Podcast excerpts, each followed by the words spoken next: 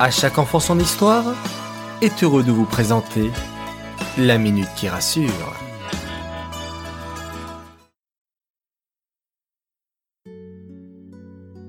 Coucou mes chers enfants, aujourd'hui on va parler de l'amitié. Vous avez tous et toutes des amis, n'est-ce pas? Certainement un ou une meilleure amie. Et des copains, copines, connaissances, entourage, plus ou moins proches. J'ai déjà entendu des enfants faire du chantage à leurs amis en disant si tu joues avec tel ou tel, je ne serai plus ton ami. Ou bien toi, je t'invite à mon anniversaire, mais lui ou elle, non.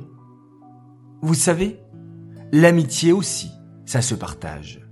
Je suis sûr que certains d'entre vous détestent partager ses amis. Je vous comprends. Lorsqu'on aime quelqu'un ou quelque chose, on a du mal à le partager. Mais nous ne devons pas être égoïstes.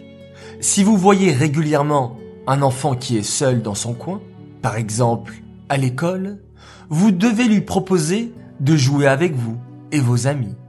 Vous devez accepter qu'un nouvel enfant rentre dans votre bande de copains, même s'il vient d'arriver.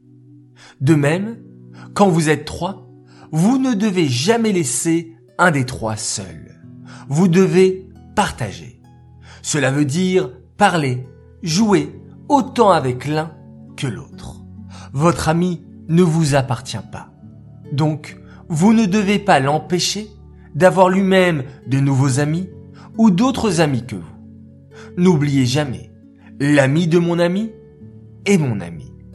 Si vous êtes gentil et généreux, à toujours vouloir faire du bien, Hachem vous le rendra et vous serez l'ami de tous, aimé de tous.